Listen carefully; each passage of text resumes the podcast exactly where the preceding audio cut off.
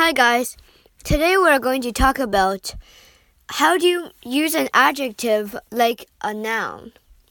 So how do you use an adjective like you use a noun? So basically you just use you just put the in front of it. But that's not that doesn't apply to all the adjectives.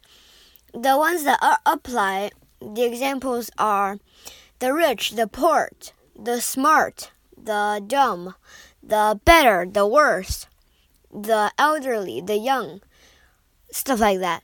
The young is like a group, a social group of young people.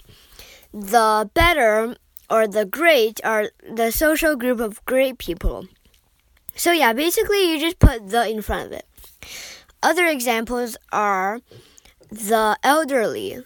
Oh, I already said that. The jealous, the wise, etc.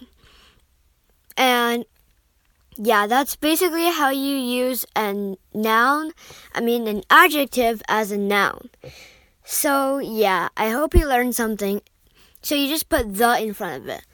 Like the tired, the the poor, the homeless, the hungry, the elderly, stuff like that. Goodbye.